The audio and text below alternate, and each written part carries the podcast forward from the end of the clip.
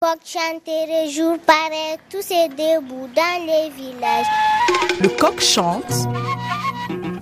Sayouba Traoré.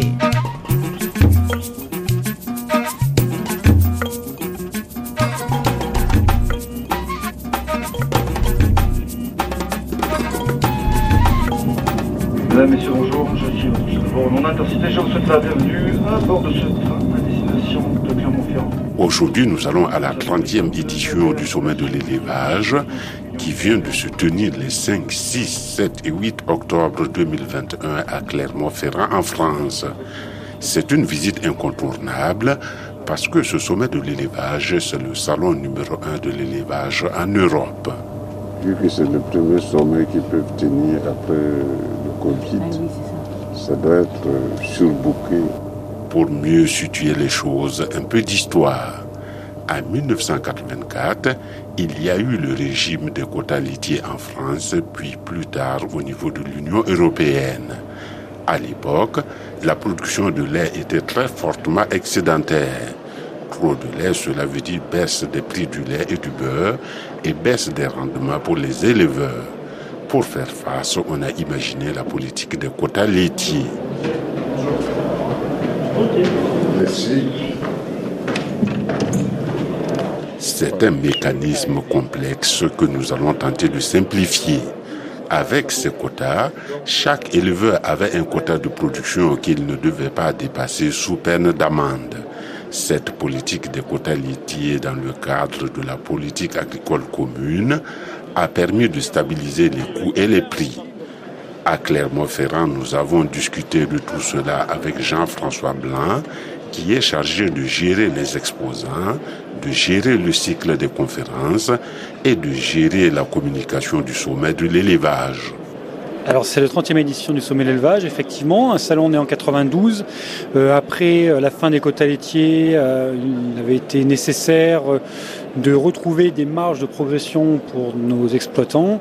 Donc euh, tout naturellement est venue l'idée de mettre en valeur nos productions de montagne et euh, nos races allaitantes. Euh, et c'est de cette idée qu'est né le salon. Une poignée de responsables professionnels qui ont compris l'intérêt de mettre en avant ces productions-là. Voilà, c'est fini, plus de quotas laitiers, donc euh, vos marges de progression euh, ne sont plus devant vous. Donc il a fallu trouver d'autres productions à mettre en avant pour valoriser nos productions de montagne. C'est ça l'objet du salon. Ah oui, donc, euh, bon, le, le fromage que moi je vois, tout ça c'est venu après, Oui. mais l'idée c'était les races à viande. Voilà, c'est ça. Il fallait valoriser une production qui avait de l'avenir, qui avait une capacité de développement. Nos races à viande, nos vaches allaitantes, étaient cette, ce type de production qui pouvait se développer dans l'avenir.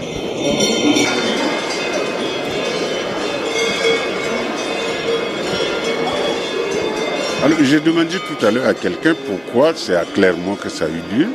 On m'a dit parce que la région s'y prête. C'est ça, c'est ce que je vous dis. On est au carrefour euh, de toutes ces races-là, hein, euh, Massif central, au carrefour de, vous voyez bien, le, le charolais euh, en Bourgogne, euh, la limousine en Limousin, la salaire en Cantal, etc. Donc Clermont était vraiment au carrefour de toutes ces races-là. Ah, C'est-à-dire qu'il y a une forme d'étoile et vous êtes au centre. C'est exactement ça. Bon, moi quand je regarde, je vois les montagnes. On m'a dit que ce sont des vaches adaptées à la montagne et aux herbages. C'est ça, nous on, se retrouve dans des euh, zones où on peut parler d'inconvertibilité des terres. Hein, on ne va pas aller faire de la céréale sur les pentes de, nos montagnes. Donc le seul moyen de- d'exploiter ces territoires, c'était euh, d'exploiter l'herbe, d'exploiter les prairies. Et nos races allaitantes euh, étaient parfaitement adaptées pour euh, brouter l'herbe et s'élever dans nos montagnes. Donc ce salon, c'est la rencontre de tous ces producteurs-là que vous venez de citer pour discuter de comment on va faire pour s'en sortir. Ça, c'était l'objectif initial. Après, là-dessus, un salon, bah, ce sont aussi euh, avant tout des fournisseurs pour tous nos producteurs, hein, euh, fournisseurs de tout type de matériel, de tout type de, de en santé animale, en alimentation animale, en, euh, en aménagement de bâtiments, construction de bâtiments. Donc, c'est aussi tout ça qui aujourd'hui constitue le sommet de l'élevage autour de la thématique des races que nous mettons en valeur. Donc vous avez commencé autour de cette idée-là, mais aujourd'hui il y a des instituts de recherche, euh, il y a des sociétés euh, de machinisme agricole, il y a des pays étrangers qui viennent. Oui, alors il y, a les pays étrangers qui viennent. Alors eux, ils viennent voir, hein, ils viennent majoritairement pour voir effectivement nos races, hein, pour se porter acquéreur euh, de notre génétique. Et à côté de ça, on a euh, des exposants commerciaux qui eux viennent à la rencontre de leurs clients, de leurs exploitants euh, sur notre salon. Ah, c'est pour ça que tous les stands là, ça discute. En fait, c'est un milieu d'affaires. C'est un salon purement commercial, effectivement, où euh, les affaires se font. On avait évalué euh, jusqu'en 2019 qu'environ 100 000 contacts en trois jours, 100 000 contacts commerciaux se prenaient sur notre salon. Ça veut dire, voilà, je suis un éleveur dans cette zone-là. J'ai besoin de temps pour développer mon élevage.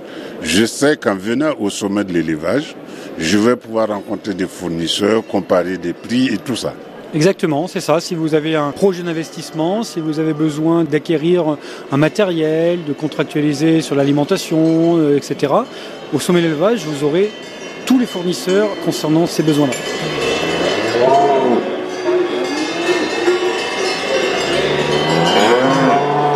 « 180 000 mètres carrés de surface d'exposition, 1400 exposants, dont 300 exposants internationaux de 30 pays, 2000 animaux, 30 conférences, 21 visites d'élevage, 93 000 visiteurs, près de 5 000 visiteurs étrangers venant de 90 pays, 100 000 transactions commerciales en moyenne chaque édition. Tout ici est gigantesque et il faut tenir un rythme effréné pendant 4 jours. Alors on a, une agence, euh, une agence euh, qui comporte six personnes maintenant, et euh, bah, ces six personnes toute l'année travaillent à, l'organisation de ce salon. Ça commence par la commercialisation du salon, et puis après la mise en œuvre d'un plan de communication, la mise en œuvre des invitations aux délégations étrangères, etc. Donc ce sont six personnes qui toute l'année travaillent pour organiser ce salon. Ça veut dire qu'après demain, le salon 2021 va fermer, vous allez faire le bilan immédiatement et vous lancer dans l'organisation de celui de 2022. Dès la fermeture du salon, je vais même aller plus loin, c'est que là, toute l'équipe, je suis convaincu, on a déjà en tête des, pistes d'amélioration pour l'année prochaine. On constate ce qui était moins bon tout de suite et on est prêt à, améliorer ça pour l'année suivante. Donc là, oui, c'est dès la fermeture du salon, mais c'est même déjà en tête qu'on a, on a nos, nos pistes d'amélioration pour l'année prochaine. Alors la région est au devant parce qu'on ne peut pas la louper, ça y est surtout vos prospectus. Euh, oui, parce que euh, déjà on est dans un parc expo euh, qui appartient au conseil régional. Hein, c'est le, conseil régional qui est, qui est propriétaire de ce parc expo. Et puis parce que la région est une collectivité qui soutient notre salon, qui met les moyens pour que un salon tel que le nôtre existe en région Aura. Il met les moyens, ça veut dire combien? Combien ah, c'est un secret? Non, ce n'est pas un secret, puis j'ai pas un chiffre précis à vous donner, mais euh, c'est financier, mais c'est surtout aussi euh, le soutien qu'ils peuvent nous apporter à tout un tas d'étapes de, l'organisation de notre événement, notamment lorsque euh, il s'agit de faire la promotion de notre salon à l'étranger ou dans d'autres régions. justement, comment on fait la promotion d'un salon qui se tient en Auvergne à l'étranger?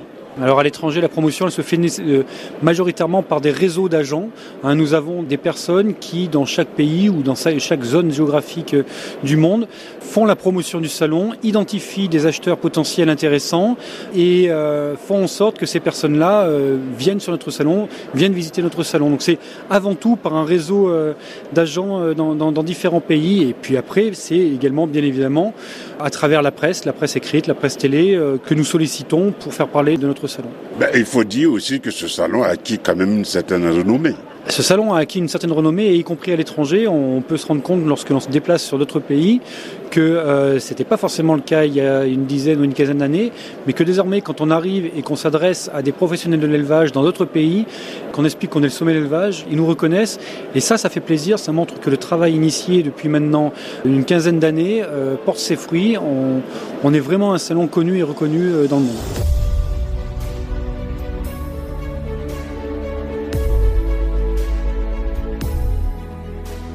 Il faut aussi dire que ce sommet de l'élevage s'appuie sur les atouts de l'agriculture française. En effet, la France compte 16% des terres agricoles de l'Union européenne.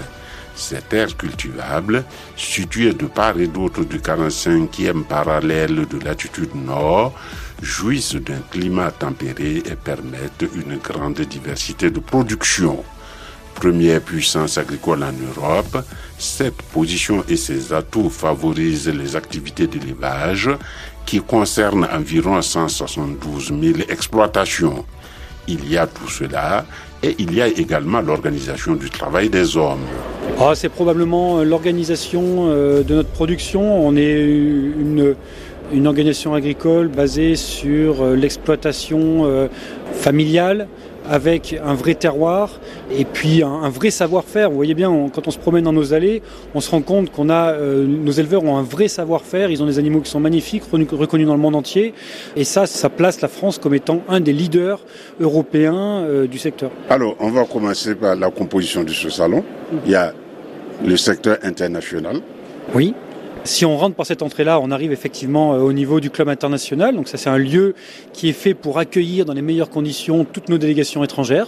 Voilà, pour commencer. On choisit de montrer le savoir-faire de nos éleveurs à travers les animaux qui sont présents au salon, mais on a aussi la possibilité d'amener nos délégations étrangères directement sur les élevages pour qu'ils voient in situ euh, euh, les conditions d'élevage de nos animaux. Tout ça, ça part du club international que vous avez à l'entrée du salon moi, j'avais le choix entre vous rencontrer vous et aller voir une ferme du Charolais. Ah, mais euh, écoutez, euh, vous auriez peut-être dû aller voir la ferme de Charolais. mais je pense que la vache que j'aurais été voir n'aurait pas pu me parler du salon comme vous. Probablement moins, mais bon, elle aurait fait, elle aurait fait valoir ses atouts quand même. Alors, il y a un cycle de conférences chaque année, on, accueille euh, environ 70 conférences sur toutes les thématiques qui, soient, que ce soit des thématiques techniques, des thématiques commerciales, des thématiques syndicales, toutes les thématiques à traiter en lien avec le contexte et avec notre euh, élevage.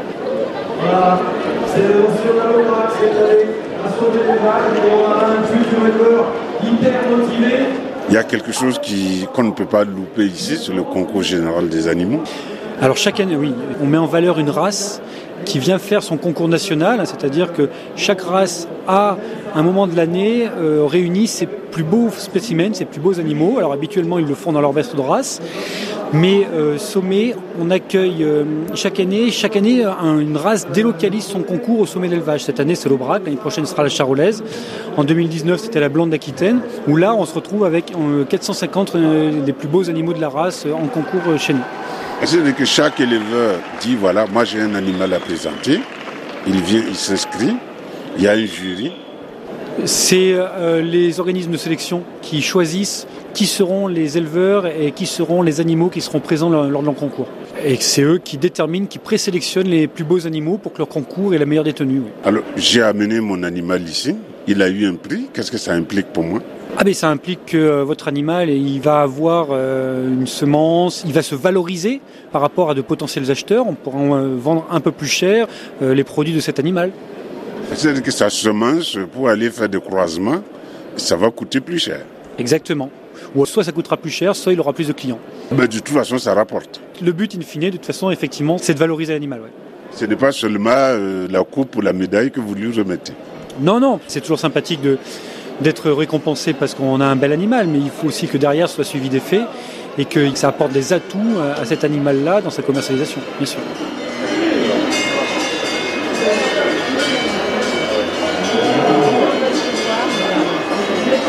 Alors on va quand même parler d'argent. Je décide de venir exposer à votre salon. Mhm. Il me faut un stand et tout ça. Combien ça me coûte? Le stand moyen euh, va coûter, je parle bien de stand moyen parce que vous avez euh, des participations modestes et des très grosses participations, mais on va dire que le panier moyen chez nous va être aux alentours de 6 000 euros. Ah donc moi je vous paye 6 000 euros et je meuble mon stand, je le décore comme je veux. Exactement, c'est ça. Voilà, vous faites appel à un standiste ou, ou à nos services si vous le souhaitez et on vous aménage votre stand ou vous faites aménager votre stand par un standiste, tout à fait. Tout cela mobilise combien de travailleurs ici? Là, ça, c'est une colle. Je ne suis pas capable de vous le dire, des centaines. Des centaines, plusieurs centaines, et peut-être ça se compte peut-être même en milliers, je ne sais pas. Il y a énormément de, de, prestataires de, de, tout, de tout coin de la France qui viennent ici pour monter les stands de nos exposants. Alors moi, je fais un tour en ville. Euh, on ne se refait pas, on est journaliste. Et le salon, ce n'est pas qu'à nom. D'abord, du tourisme, tous les hôtels sont pleins, les restaurants sont pleins, les sociétés de transport ne savent plus où donner de la tête. Oui, oui, un salon comme le nôtre, effectivement, ça fait fonctionner une, économie locale. On a évalué C'est pas nous, hein, c'est la Chambre de commerce de Paris qui a évalué l'impact économique de notre salon à aux alentours de 50 millions d'euros. C'est-à-dire que notre salon, notre salon génère un chiffre d'affaires, tout secteur confondu, d'environ 50 millions d'euros. Ce soit entre les standistes, ce soit les transporteurs, les restaurateurs, les hôteliers, etc. etc., etc. Donc c'est un salon effectivement qui fait fonctionner tout un écosystème. Alors je vois le stand du ministère. Est-ce que l'État vous aide L'État paye sa participation pour être chez nous. Et euh, le, produit de cette vente nous permet, entre autres, d'organiser ce salon.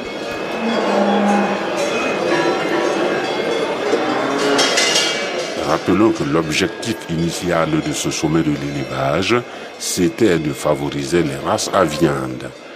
Pour cause de pandémie de Covid-19 en 2020, il n'y a pas eu d'édition de ce salon.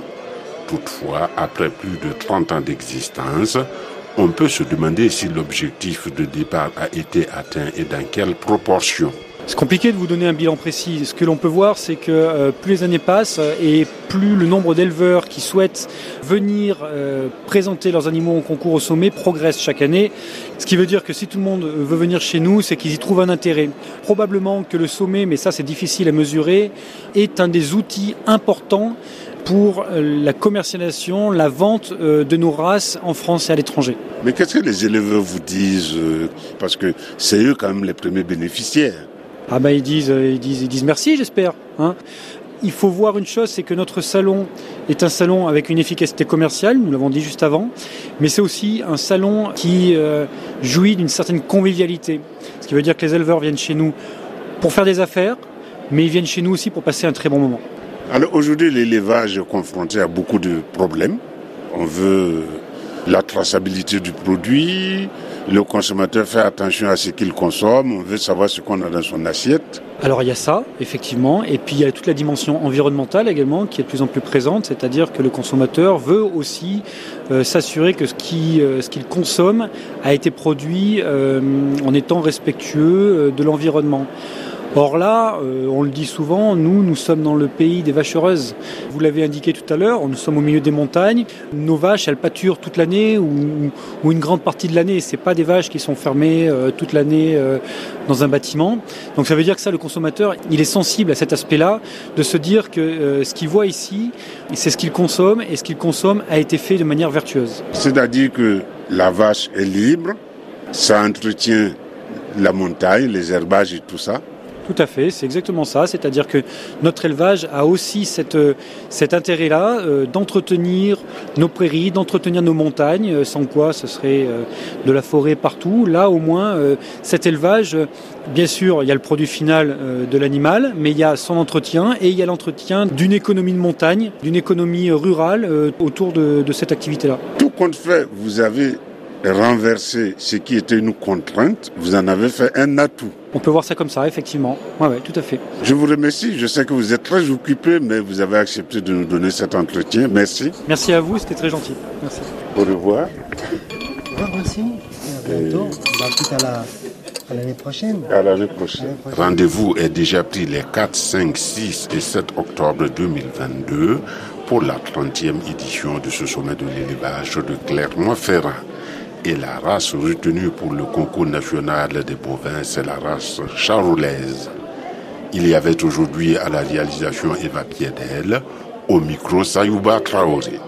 Pour retrouver cette émission RFI.fr, pour nous écrire le coq-chante.rfi.fr et vous pouvez également consulter notre page Facebook Le Coq Chante.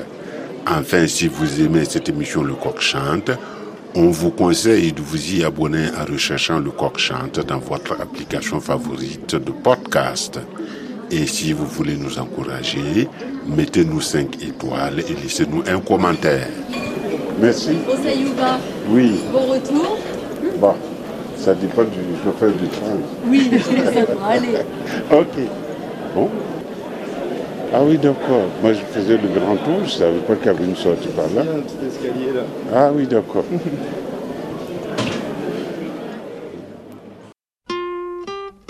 Ce 22